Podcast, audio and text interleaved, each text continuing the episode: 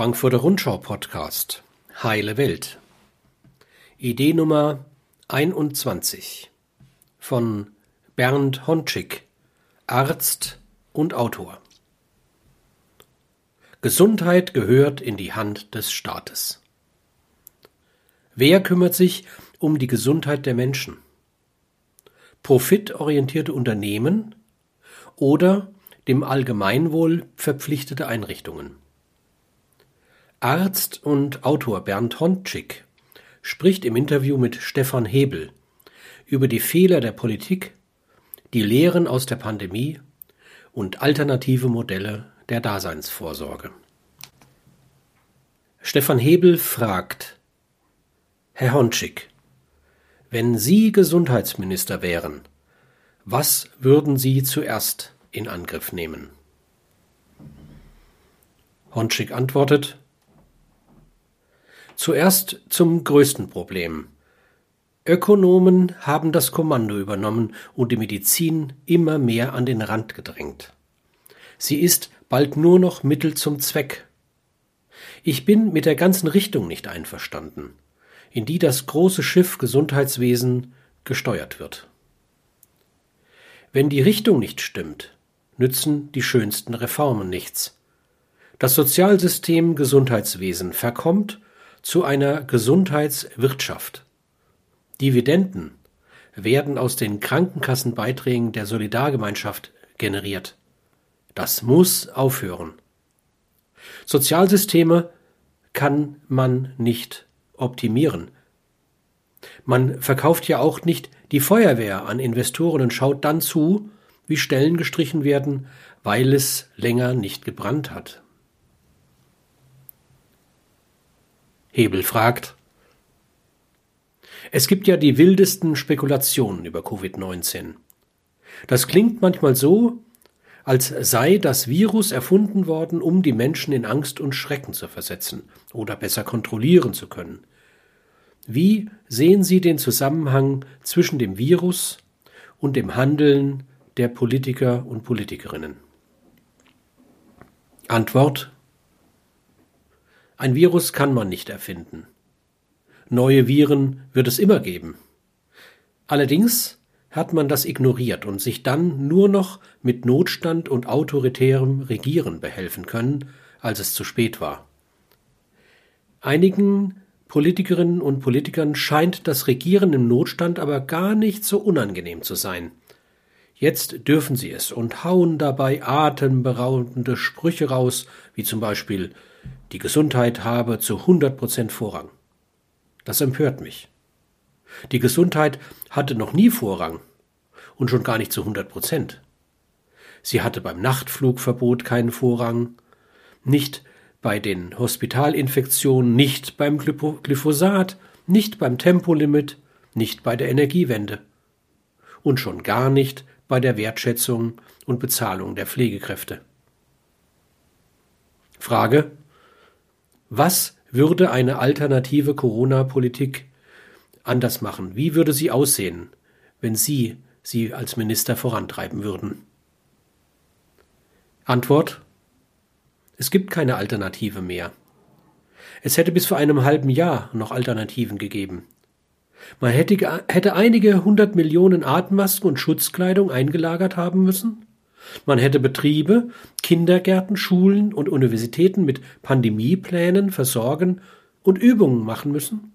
Krankenhäuser und Heime einbezogen. Vorausschauen und vorsorgen, das wär's gewesen. Wir haben stattdessen Kinder und alte Menschen zu den größten Verlierern gemacht. Aber was soll man auch von einer Regierung halten, bei der die Familienministerin nicht zum sogenannten Corona-Kabinett gehört. Frage Wie würden Sie als Gesundheitsminister vorgehen, wenn irgendwo auf der Welt wieder so etwas ausbrechen sollte wie im Dezember in Wuhan? Antwort Ich würde sofort drei meiner besten Leute dorthin schicken. Mit deren aktuellen Informationen würde ich breite Vorbereitungen treffen auf ein Leben mit dem Virus, nicht gegen das Virus, Mit Abstandsregeln, Hygienemaßnahmen, Atemmasken und ohne Massenveranstaltungen. Vor allem würde ich das Beschwichtigen und Besänftigen bleiben lassen und die Bevölkerung nicht immer wieder in die Irre führen.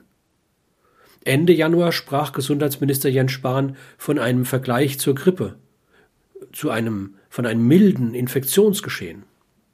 Anfang Februar behauptete er, es seien ausreichend Intensivstationen da, mit guter Ausstattung. Am 26. Februar wandte er sich öffentlich gegen das Absagen von Großveranstaltungen.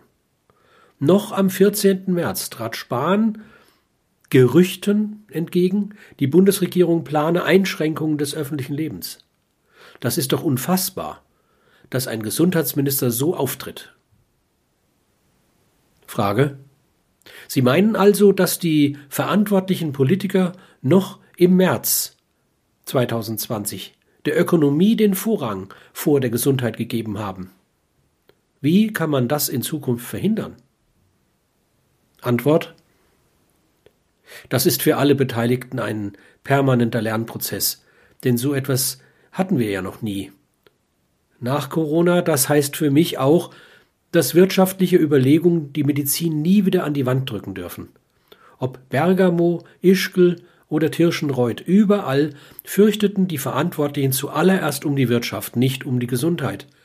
Um den Shutdown dann als Alternativlos zu verkaufen, hat man uns täglich die Apokalypse vor Augen geführt. Furchterregende, sinnleere Zahlen veröffentlicht mit Horrorbildern von Intensivstationen und mit immer den gleichen Scharfmachern in allen Talkshows. Frage, wie hätte man es denn anders machen sollen? Antwort bei der Abwägung, wie gefährlich ein Virus ist und wie gefährlich seine Bekämpfung werden kann, sollte man alles im Blick behalten. Man muss von Anfang an Pädagogen, Psychologen, Sozialwissenschaftler, Jugendämter, Hausärzte, Pflegekräfte und andere mehr in die entscheidenden Gremien holen. Das, woran ich hier denke, bezeichnen die Meinungsführer zurzeit als Kollateralschäden. Eine Verharmlosung sondergleichen ist das. Der Mensch ist doch zu einem Virus keine Kollaterale. Leider hat sich niemand ausreichend damit beschäftigt, als die Entscheidungen getroffen wurden. Was mich dabei wirklich verblüfft, ist die überwältigende Zustimmung, die unsere Anführer in Land und Bund dafür erhalten. Ich fürchte, dass wir bald eine bittere Bilanz ziehen müssen. Frage. Es heißt, die Pandemie habe gezeigt, wie gut das deutsche Gesundheitswesen funktioniert. Stimmt das nicht, zumindest in Bezug auf Corona? Antwort Ja, das deutsche Gesundheitswesen ist immer noch recht gut. Ich habe im Laufe meines Berufslebens oft das Gefühl gehabt, Teil eines großen, funktionierenden Systems zu sein, trotz immer mehr Sand im Getriebe durch Sparwut und Privatisierung. Corona hat unser Gesundheitswesen bis jetzt gemeistert, aber es sollte sich niemand damit brüsten außer denen, die das geleistet haben. Ich bin beeindruckt vom Einsatz unseres medizinischen Personals. Dass es dabei mehr als 20.000 infizierte Pflegekräfte und Ärztinnen und Ärzte gab, Hunderte davon intensivpflichtig, mindestens 60 sind gestorben, ist ein Skandal. Bis heute besteht ein Mangel an Schutzausrüstungen. Da hat es mich dann doch ziemlich angewidert, dass man in Bayern mit Hilfe frischer Notstandsgesetze Ärztinnen und Ärzte zwangsverpflichtet hat. Gab es nicht gerade eben noch Applaus? Man könnte doch jetzt auf den Balkonen allabendlich der Lufthansa Applaus spenden, aber die Subventionen in Milliardenhöhe stattdessen in den Pflegebereich investieren. Frage Kommen wir zur Welt nach Corona. Was wären die drei wichtigsten großen Reformprojekte des Gesundheitswesens, die Sie als Gesundheitsminister in Angriff nehmen würden? Antwort Zunächst möchte ich Ihnen widersprechen. Eine Welt nach Corona wird es nicht geben. Es wird nur eine Welt mit Corona geben. Die wichtigste Erkenntnis aus den vergangenen Monaten ist, dass nur eine staatliche Organisation Mittel und Fähigkeiten hat, eine derartige Lage zu meistern. Und das wäre mein erstes und wichtigstes Vorhaben. Die Daseinsvorsorge gehört in die Hand des Staates. Die Gemeinnützigkeit hätte bei mir absoluten Vorrang. Private Klinikkonzerne sind zu enteignen und durch Rückkauf zu entschädigen. Im Gesundheitswesen müssen alle Gewinne im System bleiben, statt an der Börse zu landen. Flächentarifverträge wären wieder überall gültig, ärztliches und Pflegepersonal könnte endlich mit guten Arbeitsbedingungen rechnen. Frage. Da bekämen Sie es aber mit gewaltigen Widerständen zu tun. Mit wem wollen Sie sich denn außerdem noch anlegen? Antwort. Mein zweites Projekt wäre die Einführung der Bürgerversicherung. Mit den privaten Krankenversicherungen verabschiedet sich das gut verdienende Zehntel der Bevölkerung aus der gesellschaftlichen Solidarität. So kann es nicht weitergehen. Wer will, kann sich seine Privilegien ja durch Zusatzversicherung einkaufen. Ich würde das Konzept einer Bürgerversicherung mit solidarischer Finanzierung verfolgen.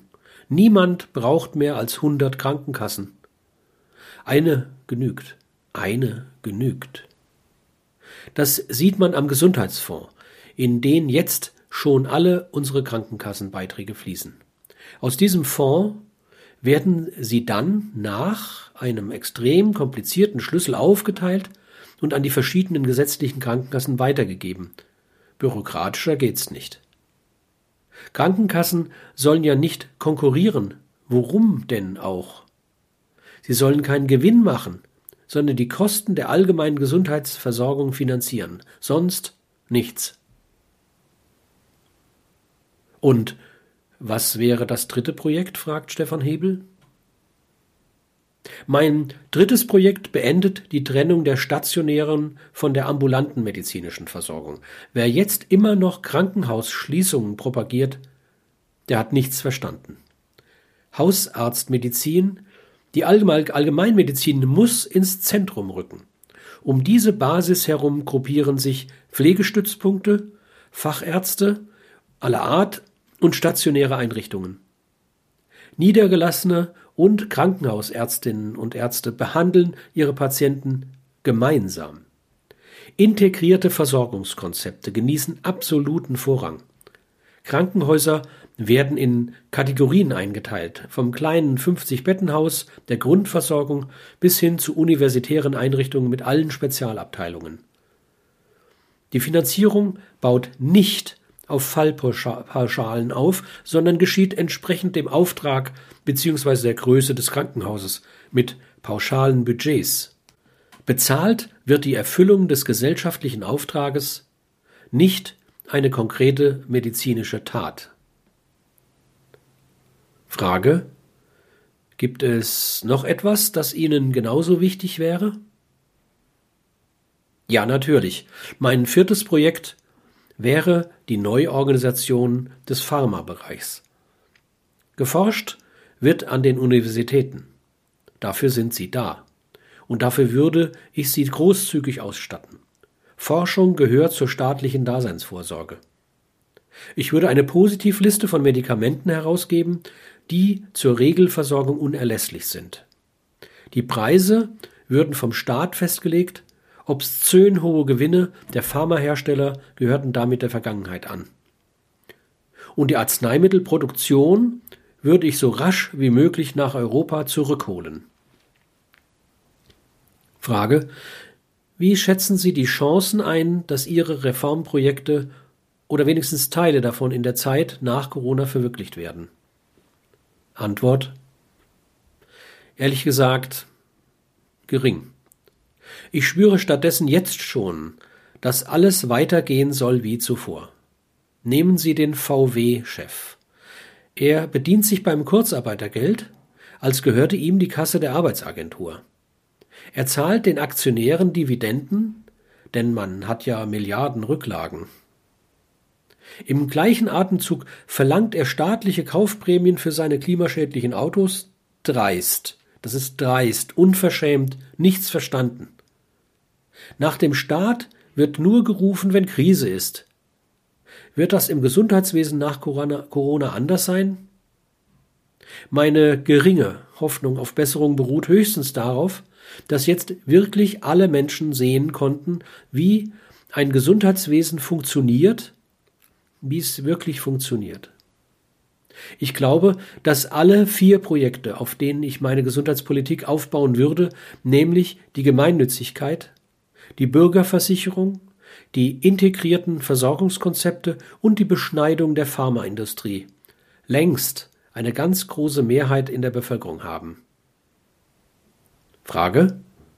Also zum Schluss doch noch etwas Optimismus? Ja, natürlich. Wir alle verstehen jetzt mehr als je zuvor, dass Gesundheit kein Spielball der Börse und der Lobbyisten sein darf. Es ist in den letzten drei Monaten zu einem neuen gesellschaftlichen Konsens geworden, dass das Gesundheitswesen zur Daseinsvorsorge gehört und dass Daseinsvorsorge eine originär staatliche Aufgabe ist. Schauen wir, wie lange dieser neue Konsens anhält.